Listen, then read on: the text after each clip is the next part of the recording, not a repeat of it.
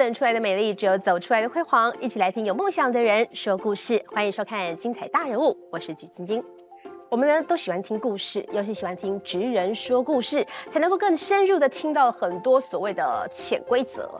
那么今天来到我们节目现场的这位女性呢，她的身份特殊，她是曾经是性工作者，而且呢，在那样的环境之下，不是因为拜金而落入风尘哦，而是因为在那个时候是她能选的最好的工作。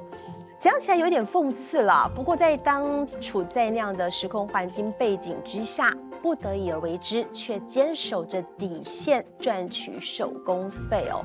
而且呢，在去年他成功上岸了，同时还出了一本书来揭露八大行业的秘辛，而且也让我们思考到一个问题：到底要活得像个人，还是活着？这两个问题你怎么选呢？让我们欢迎到鸡排妹的师妹。号称磨过一万支枪的手枪女王袁飞的真情告白，欢迎袁飞。金姐好，大家好，我是袁飞。哇，袁飞第一眼给人家印象好辣哦，你应该是来我们节目现场穿的最辣的一位来宾了。哦，真的吗？真的，这是我最保守的一件衣。哦，真的吗？感谢你帮我们守一些尺度，真的，因为他真的身材很火辣。你第一眼看到他的时候，我觉得就是嗯，眼神有点慵懒啦。但是刚刚我们在录影之前跟他聊天，其实个性很真哦。但怎么会踏入这个行业？踏入这个行业多久？其实一开始真的是因为我家缺钱，也也没有什么非常特别原因。从小我家境就不太好，嗯，那。后来踩到在求职的时候也不顺利，嗯，怎么样不顺利？就是那时候刚出社会嘛，那也没什么家世背景，常常会遇到一些人的欺负，或者是嗯职场性骚扰。但其实我听到最严重的一个问题是说，嗯，因为家庭背景的关系，嗯，爸爸留了一大笔债给你，对不对？对。然后一个月那时候要付多少钱？你要付出去多少钱？有算过吗？那时候没有哎，因为那时候不清还不起，反正也还不起，反正 也还不起嘛，反正也还不起。对，所以你变成是那样的一个状况之下，又没有一技之长。对，所以我那时候其实隐隐约约就觉得自己如果因为身无长物嘛，嗯，我那时候是穷到连贷款的人叫我去办门号都不理我。以前会有办门号去换手用手机换现金的那一种，对对。然后他们一听我什么都没有，我连身份证都没有的时候，那也没办法办了嘛，直接就挂我电话。就是两公三该好贵的啊，其他贵都不给你啊，一款呢。真的，就是像那种真的，就真的是鬼都不拖我走的那一种，我还愿意，但是他不要了。那所以其实我从那个状态之下，我就已经渐渐的。有一种直觉，我现在剩的只剩下青春跟时间。嗯哼，那我是不是只能我如果要靠这个换钱，就是只能做八大？因为曾经也试过一般人讲的所谓口中的对正常工作，对不对？没错。我记得我看过你的资料，好像是说你呃下放学就去打工，对，每天打工哦，然后六日还要打好几份工，对。结果一个月这样算下来赚多少钱？一万出。一万出，一万出而已。对，因为没有身份证嘛，那我只能打政府工薪以外，对，在那之下的黑工。我那时候为什么你没有身份证呢？因为我连户籍都没有。我从国中拿到的那一张身份证啊，就已经写户政事务所了，户籍地就在户政事务所里面。哎，为什么？因为父母欠债，那大家呃住的房子被拍卖之后，你的户籍。没有地方放，就会被丢到户政事务所，等于是寄生在户政事务所。对，那就是可能会是比较像是幽灵人口那种感觉吗？有这个感觉吗？还那时候还不算，但是后来遇到一个换晶片身份证、新身份证的风潮之后，嗯，户政事务所就下令你一定要有真正的户要户籍嘛，你才能够领到身份证。嗯，那最尴尬是我那时候还没十八。哦，未成年，对，那你就要法定监护人嘛？法定监护人失联，啊，因为爸爸跑了。对我父亲在离家之前呛了一句：“就算你们全家死光，我都不会回来。”就不见了。哦，对，就把你对那妈妈也抛弃了，儿子女儿都抛弃了，这样。对，那剩下我我妈妈，那我妈妈为了三餐奔波，她也常常找不到人，所以我其实，在那时候我真的找不到任何人可以帮我立户籍这件事情，身份证就一直搁下来，直到我要去弄户籍的时候，是派了两个地方的户政事务所主任，然后他们载我去我租的地方，然后问我说，问周遭的居民，嗯，你有没有见过这个女生？然后问我房东，你可不可以把你的户籍借这个女生放？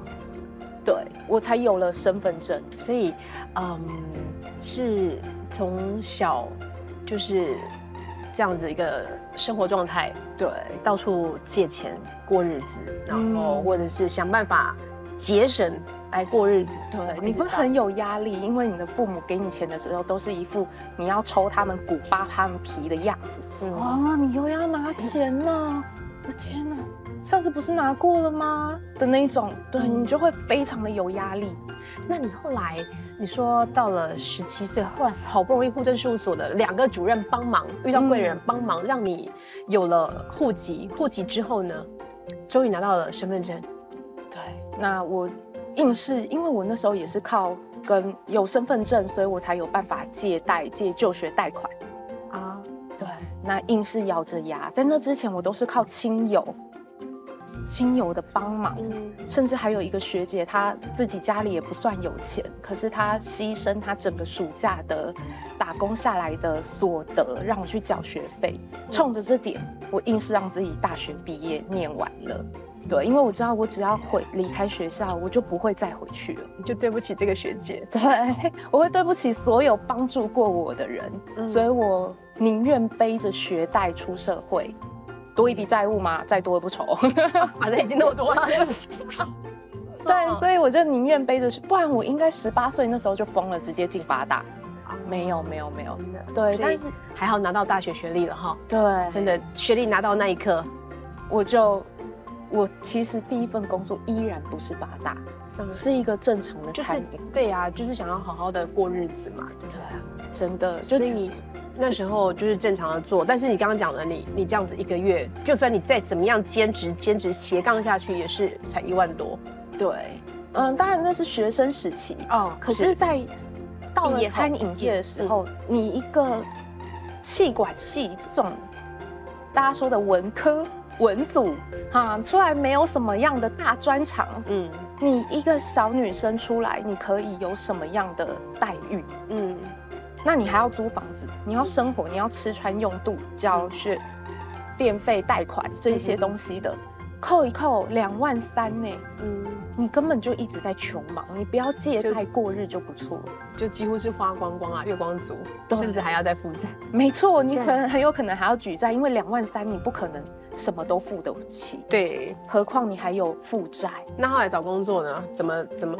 听说是呃，也不是一开始就要进八大的，是对，真的遇到一些，又遇到了职场的性骚扰，屋漏偏逢连夜雨。你就是已经赚不到钱，你已经很穷困了，然后你还被职场性骚扰，怎么说？比如说，好，我是餐厅外场，我现在蹲在吧台这边要找东西，嗯，然后我的老板就会在我的头的旁边这样的动作，嗯。对，性骚扰，对，可是大家都大家都在笑，然后我只能装作我不知道，默默站起来。嗯哼，对，心里当然是不舒服，可是为了工作，你丢工作等于直接丢饭碗。嗯。所以我只能默默找工作。我那时候很急，我需要一个可以马上就是要衔接啦，要无缝接接轨。没错，我其实没什么时间像大家一样去面试，然后等履历回来，等通知。我没有时间做这种事情，而且我也知道我履历不漂亮。嗯，对，所以我那时候刚好就因为这样子急着换工作，而踩到了打工陷阱。哦，怎么说？能跟你讲说哦，我们真行政代优，对，工作很简单，好，然后去也不错，这样，对，去了之后跟你讲，哎，其实我们行政还蛮辛苦的，哦吼，你要自己去找客人，你会有业绩压力。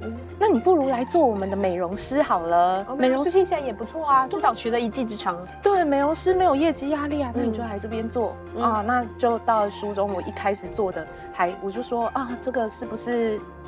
什么需要特殊服务的？嗯，应该没有要拖，没有色情吧？嗯，我也会担心啊。那他就讲说，没有没有没有没有没有，我们这边不做这种东西的。对对对，如果有你跟我说这样子哈，我们不勉强。嗯，哎，你听到不勉强就觉得哎，好像有个 keyword 出现。对对对，不勉强是什么意思啊？反正你就装听不懂，先答应下来。嗯，那先做一阵子，其实还真的没有被勉强。嗯哼，对。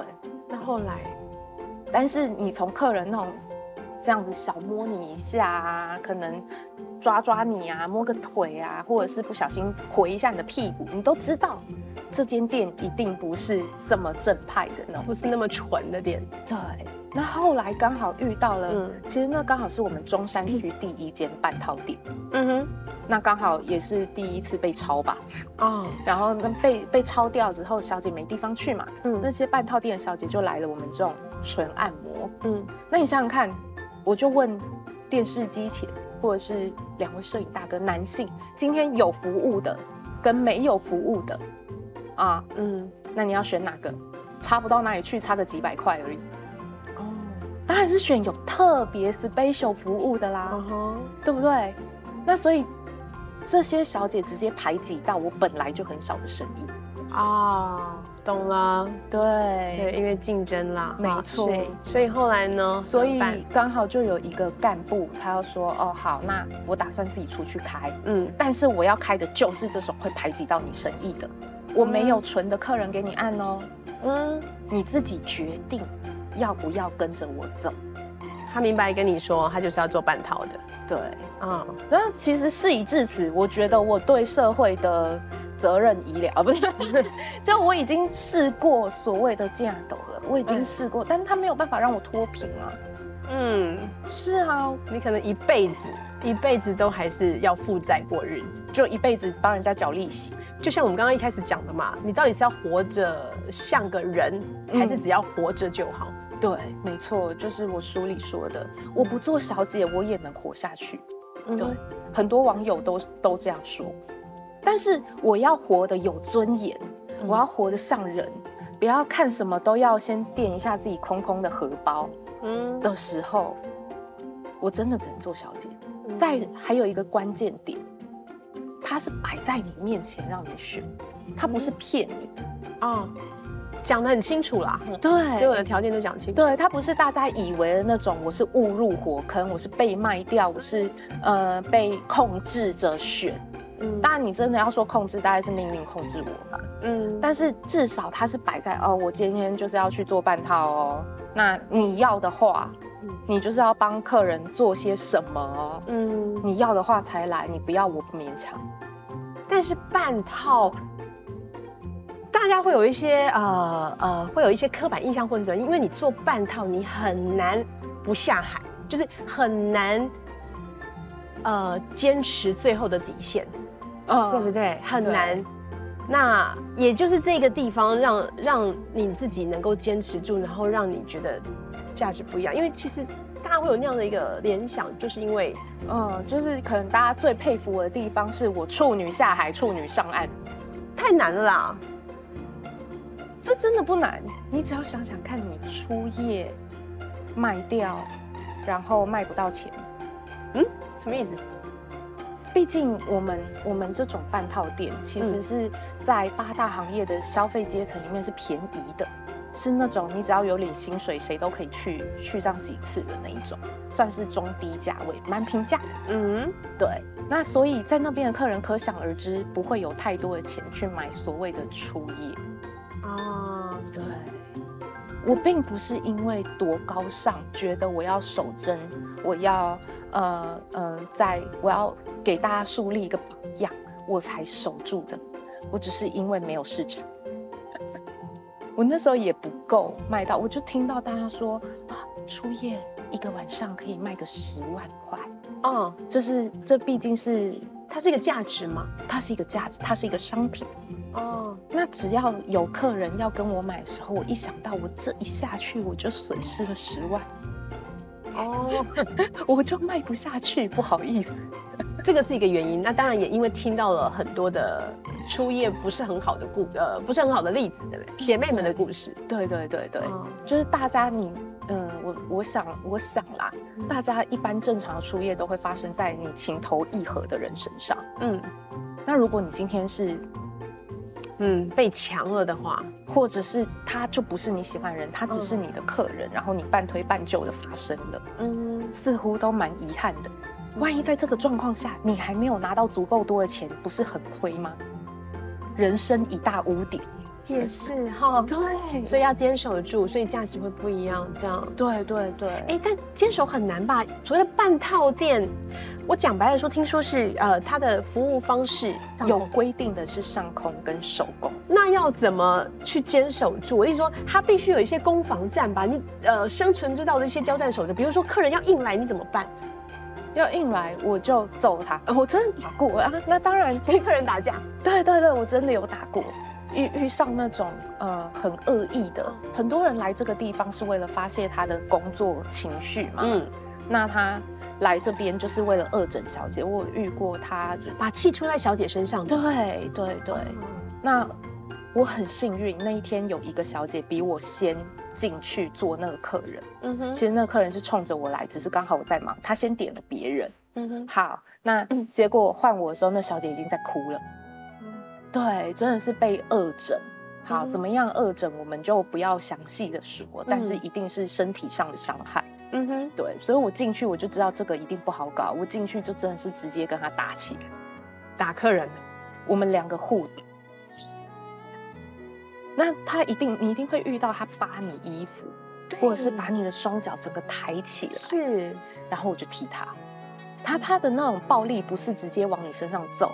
他是想要侵犯你的那一种，对，很不舒服的暴力。对，那其实有好几次我也遇过很很危急的时候，甚至连我自己都放弃了，连我都累了，你抵抗到累了，因为我本来就不是为了贞洁，不是为了自己，我只是为了钱才守的。我那时候抵抗到累了，我就躺着，然后腿就打开啊，随便你，随便你，好算了，我不要抵抗了，我初夜就这样给你好了。啊！什么？你初夜，反而跟他打心理战，对不对？我对对对，我是跟他打心理战，但其实这很大是运气成分，我必须说，很大一部分是运气成分。所以其实还是要有一点在呃在防守上面有一些心理的对这个部分攻防的部分，对不对？那这么久，其实你说呃，在这个行业多久？七年多，将近八年，将近八年。遇到各种形形色色的客人，会不会有刚好遇到名人啊，或者是呃卧底的警察来来现场的那种？会不会有这种？会，会。名人其实还不太一定，毕竟真的有名的人，这很可怕，你知道吗？我们之间都是小姐跟店家之间都是有互联网的。嗯，你要是某个名人出现在 A 店，B、C、D、F、G 都会同时，哎，那个谁谁谁出现在我们店里耶。但是做到警察，这是很有可能的。对他们不是会常常来卧底吗？抓现行犯的这种类似。嗯，其实其实是这样。如果你真的遇到一个警警察本人来卧底，他的证据是不能用的。哦哦哦，OK，对对对对，他他这个叫做诱说犯罪，类似那种很尴尬的这种，这就是一个问题了。想要问一下金姐，如果你今天进包厢，按了一个客人，按到一半，他身上掉出一张警察证，你怎么办？哦，那个不好意思，我上个厕所，然后尿遁。啊，对。尿遁，那那可是客人在店里呀，他在店里，他等一下等不到你，他会气冲冲出来。你们这服务不好，对，因为你也不知道他到底是真的是假的啦，哈，对，也不知道他是真的来消费的，还是他是要来抓。对，没错，没错。那怎么办？我其实那时候一上班我就来被问这个问题，嗯，然后呢，我就说，呃，那我就出去跟行政讲。是跟我们店家的人说，哎，他身上掉警察证，那我现在该怎么办？把问题丢给行政？就是其实有 backup 的啦，对不对？对有后面的后勤部队可以帮你解决这些问题。没错，这是一个不用思考的职业。那会不会有职灾？当然有啊，除了网球肘，大家都知道的嘛。除了网球肘的职业伤害，我听到你说还会有所谓的失去梦想啊，失去梦想。因为你来这边看太多了嘛，嗯，你已经不会对爱情跟呃人际关系，还有你对社会的。观感都停在这里了，你也不相信人性本善，因为看太多了。对，所以会比较不相信人吗？会会，你会失去梦想，然后你也会比较不相信人，甚至你还会脑雾。脑雾后遗症，我到现在都还有一点。比如说，比如说你会因为这是一个不用脑的啊哈职业，你不用太思考什么东西，所以不用智商。对，真的吗？真的，你连记忆力都会衰退。他可，他这个记忆力不是脑袋记忆，它是肌肉记忆。比如说你这样摸，我要掀我裙子的时候，我就这样，对不对？这个是肌肉记忆，直接反应的。对，我就是下意识的。那那到后面，其实因为每个男人的起手式都差不多。哦，所以已经，所以他手伸过来的时候，我就已经知道要干嘛。我后面三步我都已经准备好了。对，那已经是习惯了，那个不需要思考。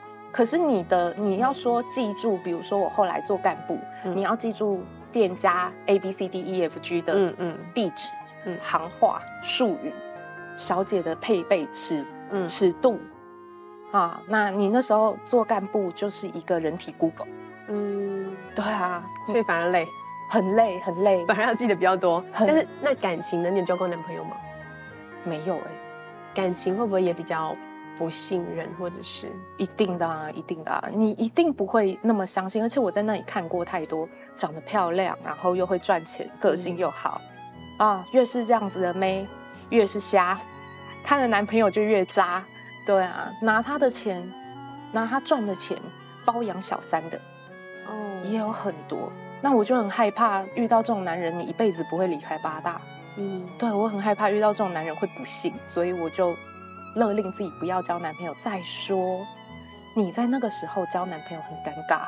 嗯，你光是要怎么样提到你的职业，让他要不要接受这个问题，就已经是个问题了。嗯，那以后你认你不骗他，你让他知道了，你们之间要怎么信任，这也是个问题。对，该不该说好这件事情？对啊。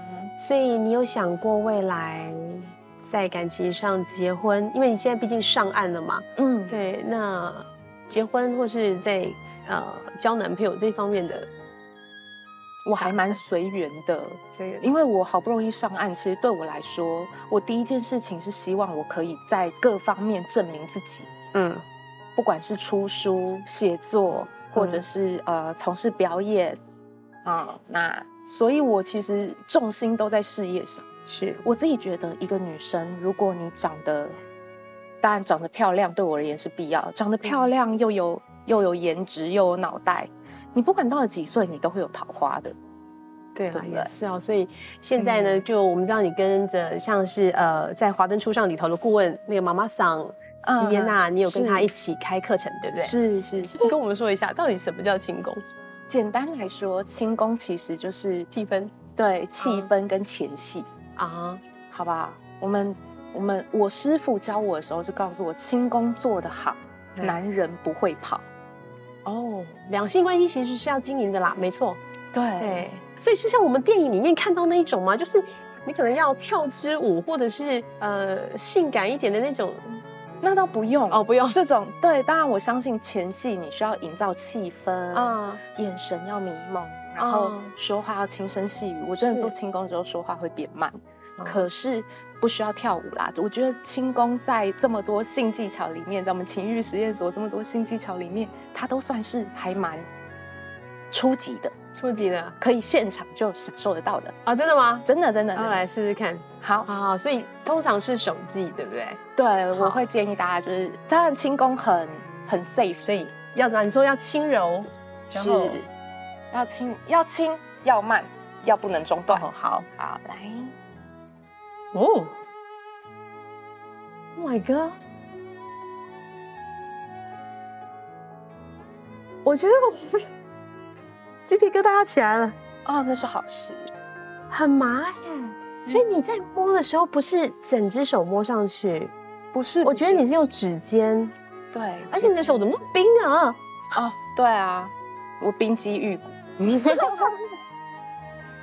其实我是女生，我觉得这样就已经蛮有感觉的了耶。所以带重点的技巧跟我们平常在跟朋友的那个不太一样，对不对？我刚刚觉得就是它很轻，就是你在碰触的时候是，嗯，真的是用指尖在做碰，指尖跟对，其实是指尖。我直接讲的话，我可以透露给观众。好，指尖学起来啊。手指你这样翻过来，任何的凸凸起的点啊，凸起的点，包括是比如说这一带啊，还有指根，然后这一边还有指腹，是指尖、指甲都可以。哦，都可以，只要是手指凸起的部分。哎，赶快好好学哦！这个平常是要收钱授课的哦。对对对对，那当然啦，如果真的要做到，如果观众们看我这个样子做，你突然就会了，哦，那你真的是天才，好不好？OK，我轻功这样随教随会，你是你是武术奇才啊？其他的还是有一些美感在里面，它很多美感，所以我我们有开很呃不少次的课程，嗯哼，工作坊，然后去教大家。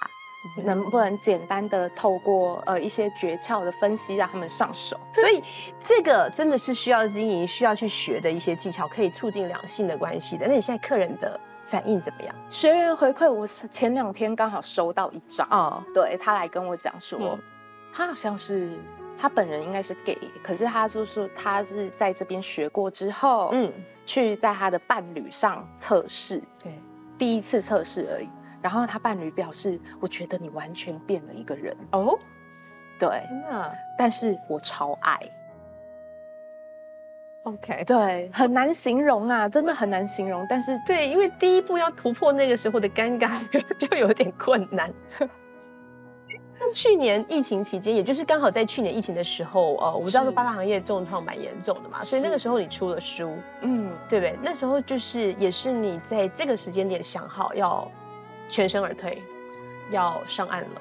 老实说，一开始没有，真的跟疫情有关系耶。我真的是因为疫情的关系，只好转行。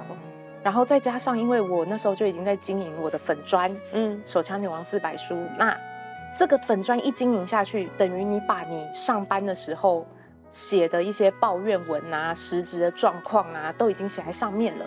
再加上刚好那时候，因为这个粉砖的关系，我被邀请到。嘉纯，郑嘉纯啊，鸡排妹的对的那个经纪公司，不是不是是他的节目《深夜保健室》，是是是。那对大家来说，这个就是一个对我们行业的人来说，这是一个很不 OK 的状态。为什么？因为我上去，我经营粉砖，然后又上去跟大家揭露这么多八大行业的秘辛。对耶，对，其实还算蛮勇敢的，因为很多人。你要上岸就干脆跟过去 say 拜拜，嗯，就完全绝口不提的，没错。可是你不是哎，你是上去提，然后还分享，对，而且我露脸。对他们有问我说你要不要打马赛克，我说不用，因为我认为我的职业没有任何的需要打马赛克，我不偷不抢。所以其实真的要上岸，做过呃八大行业的人，真的要上岸，然后甚至想洗洗啊洗刷，然后想翻转。其实不是一件容易的事，不会，我完全不想洗刷。我就算在现在有做自媒体，然后在不管是呃讲座啊哈教育什么的，我不会希望人们忘记我曾经是八大的。是对，我觉得这才有我存在的意义。嗯哼，对我也老实讲，我也不希望为难我曾经的呃挺我的大哥们。对，就算是黑道，但大家相安无事是最好的。我只希望我的努力是可以让大家更了解这个地方，然后不要有更多的旗舰。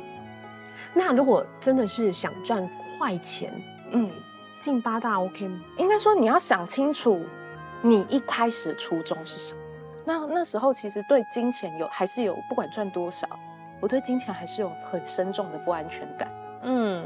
对，所以其实我那时候真的有极力的想过要待在这个行业。那我是那时候其实我觉得自己是被恐惧追逐，你已经迷失了，你原本只是想要脱贫、摆脱负债，就是曾经迷失过了哈。这个时候真的有动摇。